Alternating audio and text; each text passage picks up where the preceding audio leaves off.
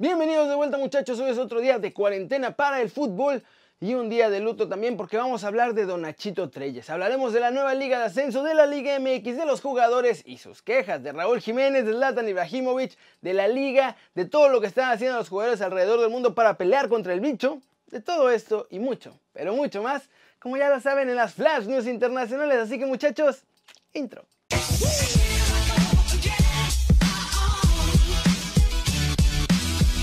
Arranquemos con la nota One Fútbol del día y lamentablemente muchachos es una nota triste porque perdimos a nuestro gran Nachito Treyes. Una dura pérdida para el fútbol mexicano. El mítico entrenador de la máquina celeste de Cruz Azul se nos ha ido al más allá esta mañana muchachos a los 103 años de edad luego de sufrir un infarto. A pesar de que hay muchos aficionados que desearían darle el último adiós a esta leyenda, el funeral del ex técnico Ignacio Treyes será privado por toda la situación de salud que atraviesa México. Don Nachito inició su carrera como futbolista con el Necaxa en 1934. En ese mismo año se coronó campeonísimo al ganar la Liga y la Copa. Las dos temporadas siguientes también ganó el torneo liguero. También jugó en América del 43 al 46, en Monterrey en el año 46, con los Vikings de Chicago en 1948 y se retiró en Atlante en ese mismo año luego de sufrir una fractura de tibia y peroné. Ahí empezaría la que sería una gran y exitosa etapa como entrenador, la cual arrancó hasta 1950 con el Zacatepec en la segunda división. Treyes llevó a los Cañeros a dos títulos de liga en la primera división, dirigió a la selección mexicana en los Mundiales de Chile 1962 e Inglaterra 1966, consiguiendo la primera victoria azteca en una Copa del Mundo frente a Checoslovaquia 3 a 1 el 7 de junio de 1962. Él y su historia con Cruz Azul ganando dos títulos, así como con Toluca y Zacatepec, también ganó dos en estos dos clubes. Y uno más con el Marte, siendo el entrenador más ganador en la historia reciente del fútbol mexicano. Y como ven, descansa en paz nuestro gran Nachito Treyes y mucha fuerza a su familia en este momento. Y recuerden que si quieren saber más de la Liga MX, más de la historia y de las estadísticas de todo nuestro fútbol, recuerden bajar la app de OneFootball, es totalmente gratis y el link está aquí abajo. Hora de ir al ascenso MX porque aunque por ahora decidieron que no van a cambiar nada de nada, ya tienen un plan para transformar esta liga en algo totalmente nuevo. Todavía no se aprueba como les digo, pero ya tienen claro cómo va a estar la cosa, muchachos, con esta nueva liga denominada Liga de Desarrollo MX. Bien bonito. Para empezar, la idea es que haya ahora 30 equipos en ella. Los planteles van a tener jugadores sub-23 y solamente van a poder contar con 5 refuerzos que superen este límite de edad. La idea es que esta nueva liga comience a partir de agosto y que sea nuevo semillero de jugadores mexicanos para que se nutran las selecciones. Tiene un pequeño problema y es que aún no saben cómo afectará esta nueva liga la regla de menores. Porque hay una de menores en la primera división y son de 20 años. Ahora, en esta liga va a haber 30 equipos. Lo que harán va a ser meter a los 20 clubes sub-23 que ya existen, filiales de los clubes de primera división, porque en teoría van a subir a 20 en primera división y van a agregar 10 de los 12 clubes que existen actualmente en el ascenso. Dos clubes que desaparecerían serían Dorados y Mineros, pues no quieren que Grupo Caliente y Grupo Pachuca, además de tener dos clubes en primera división, tengan dos clubes en esta liga. ¿Cómo la ven? ¿Creen que funcionará esta nueva liga? Ya no va a haber ascensos ni descensos, muchachos. ¿Subirá esto el nivel del fútbol mexicano? Yo lo dudo mucho. Pasemos con más noticias de la Liga MX porque parece que ya sabemos cuándo volverá a jugarse. Y va a tardar un montón, así que agárrense muchachos porque van a tener muchos, muchos cambios muy raros. La idea de la Liga MX es volver a jugar partidos oficiales hasta junio. Así como lo oyen, pero tranquilos. Que el plan, como les digo, está raro van a tomar esto como si hubiera sido un lapso entre temporadas y piensan arrancar una mini pretemporada dos o tres semanas antes de que vuelva a arrancar el clausura 2020, dependiendo obvio cómo esté la cosa de salud. También habrá algunos partidos amistosos para que los equipos vuelvan a tomar forma rapidito y entonces sí, en junio jugar la jornada 11. Todos los clubes ya han decidido que se va a jugar completo lo que resta del calendario, es decir, 7 jornadas más y la liguilla, aunque tengan que meter partidos a media semana. Si se llega a hacer la Conca Champions también, ya verán entonces cómo le van a hacer para que no se empalmen los duelos. Eso sí, las videoconferencias entre los diferentes equipos del fútbol mexicano van a seguir haciéndose cada semana para conocer todas las novedades que haya. Los clubes, de acuerdo a la junta de este martes, tienen claro que es imposible que se reanude en abril. Pero van a ir checando a ver si pura casualidad, muchachos, la pueden empezar antes de junio, o sea, en mayo. Por otro lado, están pensando retener un porcentaje del sueldo de los jugadores, solo de las estrellas que más ganan en la Liga MX, no de los que ganan menos. Esto para no causarle pérdidas tan grandes a los clubes y obvio todo ese dinero que retengan lo van a pagar después en cómodas mensualidades, en abonos chiquitos para pagar poquito muchachos. Algo que los jugadores por ahora no están de acuerdo y lo están rechazando. Así que la verdad, siendo la Liga MX, a ver si no se las aplican a la fuerza muchachos.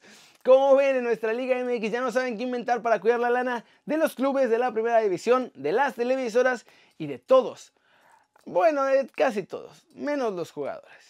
Y vamos a hablar otra vez de Raúl Jiménez hoy porque en Inglaterra han publicado que el Wolverhampton tiene miedo sobre el futuro de nuestro lobo mexicano. Y es que hoy los diarios de la pequeña ciudad inglesa de Wolverhampton han destacado que la directiva está preocupada por el interés de Madrid en Raúl Jiménez. Ojo, lo que salió del Real Madrid, pero también el interés que tiene el Atlético de Madrid en darle una segunda oportunidad y que ese ya vimos que lo dijeron hasta públicamente. La cosa es que los Wolves saben que sus tres delanteros son objeto del deseo de muchos clubes. Adama es pretendido por Barcelona y Liverpool, por ejemplo. Diogo Jota es buscado por el Manchester United con mucha insistencia. Y Raúl también por varios clubes. Entonces, los Wolves están pensando que quizá perder a Diogo y a Adama Traoré no les pegaría tan duro siempre y cuando puedan mantener a Jiménez en la plantilla, pues con el dinero que saquen de los otros dos podrían invertir en nuevos jugadores. En los Wolves se sienten súper seguros de que Jiménez no los va a dejar por otro club de la Premier League, pero ya no están tan seguros de que se mantenga con ellos si llega una oferta real desde el Atleti o una del Real Madrid en caso de que se haga. Así que por ahora el futuro de nuestro chavo está en el aire. Como les digo, en las oficinas de los Wolves tienen súper confianza de que Jiménez no se ve ni con el Manchester United, ni con Chelsea, ni con Arsenal y esperan que los rumores que llegan desde Madrid se queden en eso. Solo en rumores porque no quieren perderlo. Flash News, los 18 equipos de la Liga MX se reunieron a través de una videoconferencia este martes y acordaron hacer una Liga MX del FIFA 20. Cada club elegirá dos jugadores para que representen a las instituciones y buscar este título virtual. Zlatan Ibrahimovic tiene decidido retirarse de las canchas en este verano para comenzar una nueva etapa como director técnico. Eso sí, típico de Zlatan, no va a revelar en dónde iniciará su carrera como DT hasta el último momento. Footy Headlines reveló la que sería la nueva camiseta de local del campeón del mundo Francia, la cual tendrá como color base el azul oscuro con logotipos en blanco y rayas en colores rojo y blanco y azul más claro. Algo que en teoría es un homenaje a la camiseta de 1998 con la que fueron campeones del mundo. El presidente del PSG, Nasser Al-Khelaifi, ha propuesto hoy en una reunión de los presidentes de la Ligue 1 una reducción importante de salarios de sus estrellas debido al parón de fútbol allá en Francia. El presidente de la Real Federación Española de Fútbol, Luis Rubiales, ha declarado que le parece prácticamente imposible que la liga y el resto de competiciones en España puedan reanudarse a principios del mes de mayo.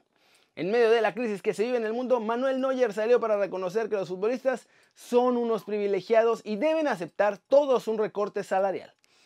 Barcelona ha dado un giro de 180 grados a su actividad, pues andaban buscando fichajes por todos lados y ahora han decidido frenar todas las negociaciones por el momento y hasta que se solucione esta crisis de salud. Y bueno, poco a poco la gente del fútbol se está uniendo para ayudar pues, a toda esta situación. Como hacen falta muchas cosas en los hospitales y todo esto, los jugadores ya están empezando a colaborar tratando pues de dar su granito de arena. Leo Messi realizó ya una donación de un millón de euros a dos hospitales, el Clinic de Barcelona y uno en Argentina. Todo esto para la compra de material que ayude al tratamiento de todos los enfermos. Hulk, el jugador del Shanghai Zip y ex de la selección brasileña, regaló un respirador mecánico a la Fundación de Asistencia de Paraiba, un hospital allá en Brasil. Esto fue agradecido a través de las redes sociales por el hospital. Joshua Kimmich y Leon Goretzka fundaron WeKick Corona, una campaña con la que lucharán contra la propagación de este bicho.